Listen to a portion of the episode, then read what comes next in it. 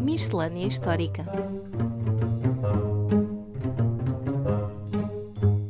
Olá a todos e bem-vindos ao décimo episódio da Miscelânea Histórica do podcast Falando História. Eu sou Paulo M. Dias e comigo está, como de costume, Roger de Jesus. Olá a todos.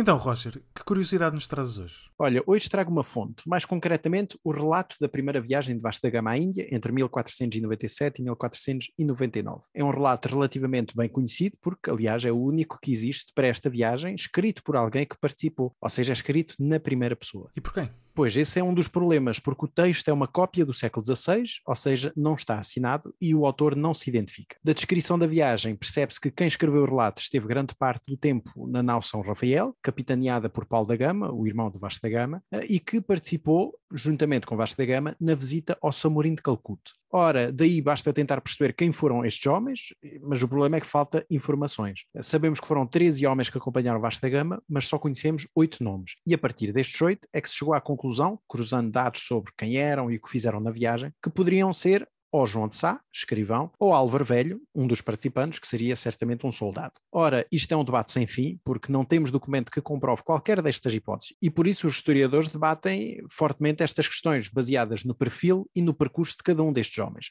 Normalmente a autoria está mais inclinada para Álvaro Velho, mas na realidade não temos mesmo certezas, e até poderá ser de um dos homens que não se conseguiu identificar. Veja-se que, mesmo dos tripulantes da viagem, que seriam cerca de 170, só conhecemos 39 nomes, por isso, há lugar para muitas dúvidas, claro. E sobre o relato em si? É uma descrição da viagem completa? Em parte, sim. Para já, convém dizer que o termo relato ou descrição é provavelmente o mais correto, em vez de se utilizar a palavra diário ou roteiro, porque, como dizem os especialistas, o conteúdo do texto não corresponde bem a um diário de bordo e nem sequer a um roteiro náutico. Mas voltando ao texto em si, o relato começa na partida da Armada e para isso até vou ler os dois primeiros parágrafos. Em nome de Deus, Amém. Na era de 1497, mandou El Rei Dom Manuel, o primeiro deste nome, em Portugal, a descobrir quatro navios, os quais iam em busca das especiarias, dos quais navios ia por Capitão Mor Vasco da Gama e dos outros, de um deles Paulo da Gama, seu irmão, e do outro Nicolau Coelho. Partimos de Restelo um sábado, que eram oito dias do mês de julho da dita era de 1497. Nosso caminho que Deus Nosso Senhor deixe acabar em seu serviço.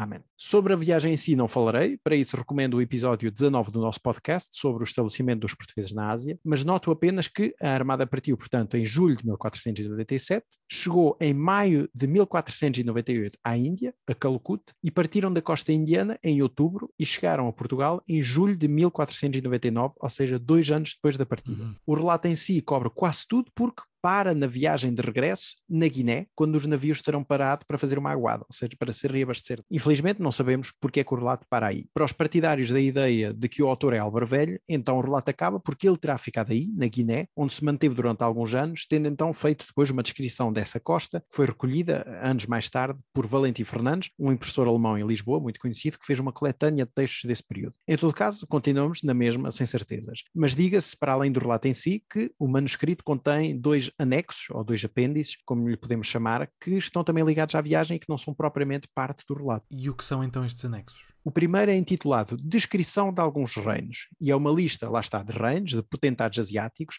e de preços de especiarias e de outras mercadorias. Acredita-se que as informações foram dadas por Gaspar da Índia, um judeu que os portugueses conheceram na Índia e que acabou por regressar com eles. Claro que naquele momento Gaspar da Índia disse-lhes o que eles queriam ouvir e por isso essa lista tem muita informação que sabemos estar errada, como, por exemplo, identifica a maior parte dos reinos na Índia como reinos cristãos e até dá estimativas por alto destes exércitos locais na ordem dos milhares de soldados uhum. prontos, claro, a alinhar pelos portugueses. Claro. O segundo anexo, o segundo apêndice, é uma lista de palavras em Malayalam, que é a língua de Calcuta à época, do sul da Índia. As palavras terão sido recolhidas junto dos cativos que Vasco da Gama trouxe lá e certamente na viagem de regresso, lá está em alto mar. E por isso percebe-se que as palavras foram traduzidas a partir de objetos ou de cenas apontadas pelo autor ou até pelos marinheiros. É basicamente uma lista de duas colunas. Uma que de um lado temos a palavra portuguesa e da outra a palavra local. Desde partes do corpo, como cabeça, cabeça, perna, mão, língua, pescoço, até às mais diversas ações, como levantar-se, falar, lançar, olhar, andar, até partes do navio, como verga, vela, remo, âncora. Portanto, há aqui um interesse, uma certa curiosidade para se perceber a língua local e os elementos mais comuns da linguagem. Então, e onde é que um manuscrito, que, como se percebe, é, é particularmente importante para a nossa história, onde é que está guardado? Encontra-se atualmente na Biblioteca Pública Municipal do Porto. E digo atualmente porque foi levado para aí no século XIX por Alexandre Herculano, que fez uma limpeza de códices e manuscritos do Mosteiro de Santa Cruz de Coimbra, depois da extinção das ordens religiosas. E no meio dos documentos,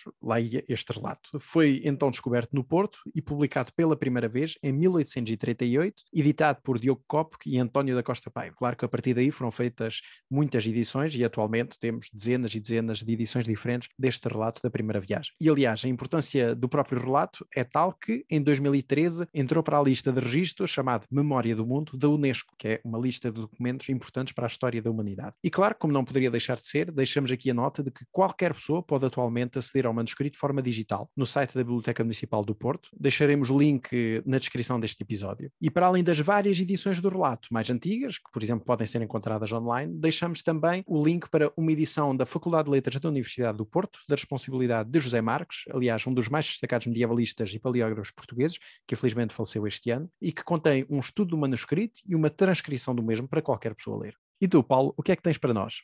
Bom, desta vez trago uma efeméride, um acontecimento. Já que há precisamente 940 anos, a 18 de outubro de 1081, decorria nos Balcãs, concretamente no território que hoje corresponde à Albânia, a Batalha de Dyrrachium. Uh, nesta contenda enfrentaram-se de um lado as tropas lideradas pelo Imperador Romano do Oriente, também conhecido como Imperador Bizantino, Aleixo I Comneno, e do outro os combatentes normandos ao serviço de Roberto Guiscard, Duque Normando da Apulia e Calábria, regiões, como sabemos, do sul de Itália. Bom, levas-nos para o Mediterrâneo Oriental, para uma região que é frequentemente frequentemente esquecida da nossa história, não é? Sim, e a propósito desta batalha, acabo por falar um pouco sobre essa geografia de há 900 anos, que naturalmente, em termos políticos, era muito diferente da atual. Claro. Para começar, o Império Bizantino, ou Império Romano do Oriente, que aparece da divisão do Império Romano nos finais da Antiguidade e que só vai desaparecer em 1453, depois da conquista otomana, e este império controlava ainda então, no século XI, a totalidade ou partes importantes do território que hoje integra estados como a Grécia, a Turquia, a Bulgária, entre outros, sendo portanto o mais importante importante potentado do Mediterrâneo Oriental e dos Balcãs. Até à década de 1070, os bizantinos tinham também controlado parte do sul da Itália e da Sicília, embora não totalmente, já que desde o século IX existia também naquelas regiões uma importante presença islâmica. Mas foi precisamente a partir dessa década que o recuo bizantino e islâmico naquelas regiões se tornou irreversível. Isto porque foi precisamente nessa altura que começaram a surgir aventureiros oriundos do norte de França, sobretudo da região da Normandia, daí serem conhecidos como, naturalmente, normandos. Como sabemos, em 1066 o Duque da Normandia, então conhecido como Guilherme o Bastardo, tomou o trono inglês após a vitória na Batalha de Hastings, porque naturalmente passou a ser conhecido como Guilherme o Conquistador, portanto, um apodo mais, bastante mais, mais bondoso, e a excelente reputação militar dos normandos acabou por torná-los mercenários muito requisitados em vários pontos da Europa e, portanto, começaram a rumar a regiões onde podiam enriquecer à custa deste serviço militar. Ora, no sul de Itália, no espaço de uma década, Roberto Guiscard e outros normandos alcançaram um nível de sucesso absolutamente inesperado, já que muito rapidamente passaram de meros mercenários autênticos senhores regionais, fundando vários condados e ducados. Uhum. A ambição pessoal de Guiscard acabou por levá-lo a invadir o próprio Império Bizantino, invasão essa que teria um importante momento nesta Batalha de Dyrrachium, que, como disse, ocorreu a 18 de outubro de 1081, mas apesar da vitória normanda, a batalha não foi decisiva. No espaço de dois anos, os normandos acabaram derrotados e expulsos dos Balcãs, e por seu turno os bizantinos, que tinham estado à beira do colapso, após uma série de derrotas, deram início a um autêntico renascimento e viriam a recuperar o território perdido. Curiosamente, por ocasião da Primeira Cruzada, que aqui referimos no nosso episódio 16, dois dos inimigos desta guerra entre normandos e bizantinos viriam a militar do mesmo lado. Em 1097-98, o imperador Aleixo I viria a confiar, ainda que muito relutantemente, no apoio militar prestado por Boemundo Taranto, sobrinho de Roberto Guiscard e braço direito do tio durante a sua invasão dos Balcãs na década anterior. Daquelas voltas que a história dá, num momento inimigos, no outro aliados, ainda que muito relutantes. Claro, e isto mostra mais uma vez que as coisas não são preto e branco e há sempre muitos cinzentos.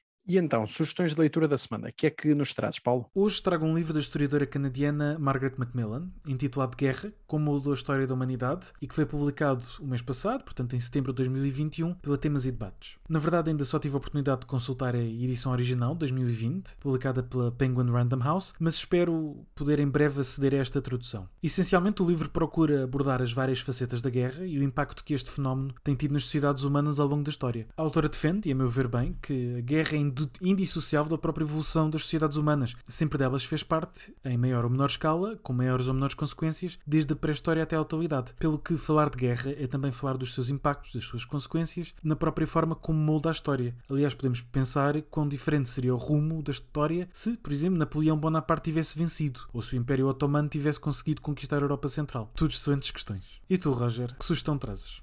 Excepcionalmente, esta semana não trago uma sugestão, mas sim uma consideração. Aliás, é uma consideração que nós temos feito até nos últimos episódios, que é precisamente sobre a publicação de obras antigas de história em português. Saiu agora recentemente uma obra de Charles Oman, A Arte da Guerra na Idade Média, em que até aparece na imagem da capa, enfim, uma pequena bandeira a dizer um clássico da estratégia e da história mundial. E, efetivamente é. Charles Oman é um grande nome da historiografia militar, mas da historiografia militar dos inícios do século XX, porque na realidade esta obra que está a ser editada agora em Portugal, é uma obra de 1885. Portanto, é uma, é uma obra com mais de 100 anos. E isto quer dizer que é uma obra que toda a gente, todos os historiadores que se dedicam à história militar medieval conhecem muito bem, mas até pelas piores razões, porque infelizmente é uma obra muitíssimo desatualizada, com muitos preconceitos face ao que era a arte da guerra na Idade Média. E infelizmente uma obra é atualmente publicada em 2021 sem sequer uma nota introdutória a dar o contexto da obra. Ora, e voltando a frisar aquilo que já dissemos aqui, é importante haver estas reedições, porque as obras mais antigas têm um seu valor, contudo, são obras desatualizadas por natureza, porque o conhecimento não parou desde então. Portanto, estamos a falar, normalmente, uma obra dos finais do século XIX e que está a ser agora editada como se fosse uma obra recentíssima. Uhum. Há outro exemplo, também a obra de Edward Gibbon, A História do Declínio e Queda do Império Romano, está a ser publicada em vários volumes e é uma obra também muito antiga, aliás, dos finais do século XVIII. É também uma obra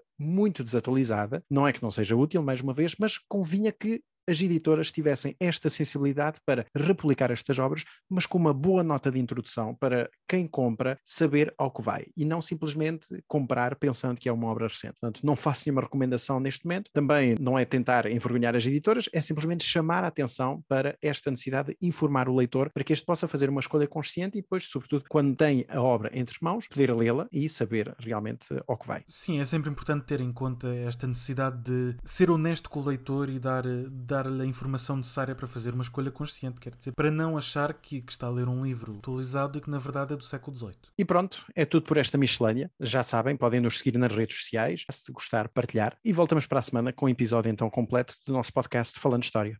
Até à próxima. Até à próxima.